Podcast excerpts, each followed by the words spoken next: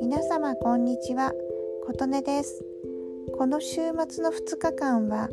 第5回ヒマラヤ祭りが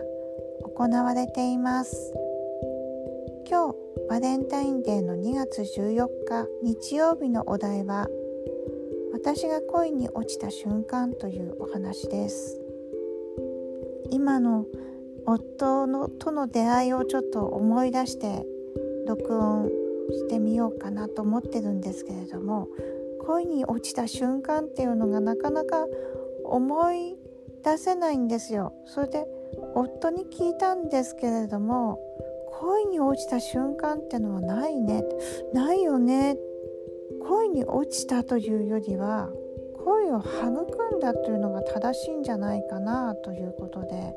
そうだよね。いや私もね思い浮かばなくて他の方はどんな配信するんだろうと思っていたから困ってるのなどと言いながら当時のことを思い出していました。私と夫は同じ職場で知り合いました。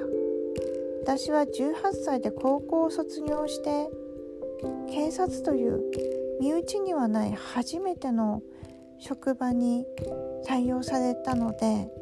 警察っていうのがそもそも知らない世界で何か落とし物があったら届けに行くような場所というイメージしか当時はなかったです。なのでとても不安でそして自分の配属される所属には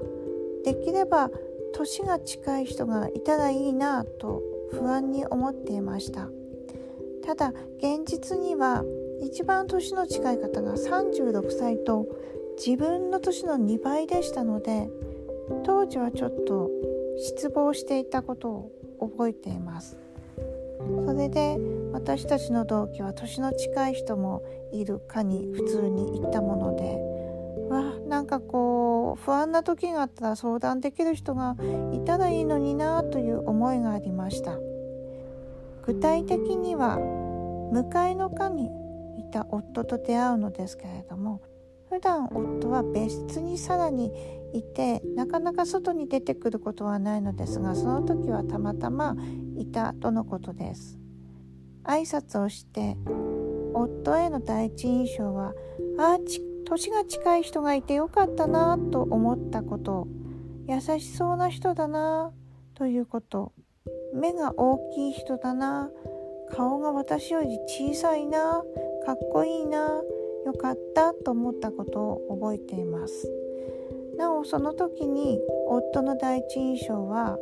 私に対して「あ可愛い子が来たな」とそれだけだったそうです。その時は私の方が多分第一印象の行為の方を多く持ってたんじゃないかなと思いますがその時はそれだけで終わりました。それから住んでいるところがお互いに同じ方面だということが分かり車で通勤している夫がちょっとわざわざ寄り道をして職場に不慣れな私を心配して朝送ってくれる日常が始まりました。この人は信頼できるなという思いが少しずつ積み重なっていきました。夫がバドミントンを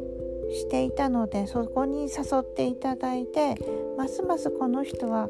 友達が多い人だみんなから信頼されている人だ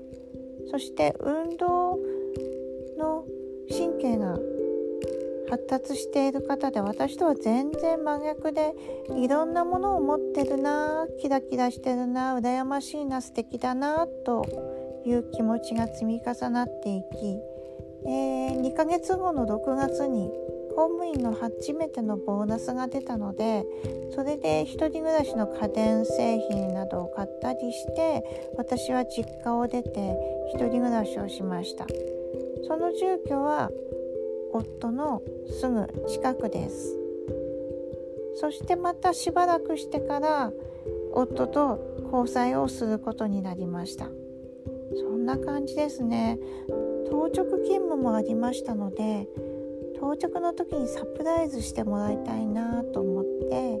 揚げたてのエビフライを作ってエビフライ定食を届けて喜ばれたりとかした記憶があります。ただ何でしょう私が若くて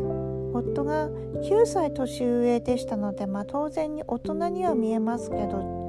自分が若かったのもありあと男女交際に慣れていないというのがありましたので夫から早期にプロポーズはされてはいたのですが私はあまり答えませんでした。それをプロポーズを受ける決断をしたのは他の誰かに取られてもいいのかと自問自答した時に絶対に嫌だと思ってそれでプロポーズを受けたのは私が24歳で夫と出会ってから6年後になります何かこうじんわりほんわり長期間積み重ねたということで特に急激に恋に落ちたという思い出がないので逆に皆様のお話をこれからいろいろ聞いて回りたいと思います今日もお聴きくださりありがとうございました。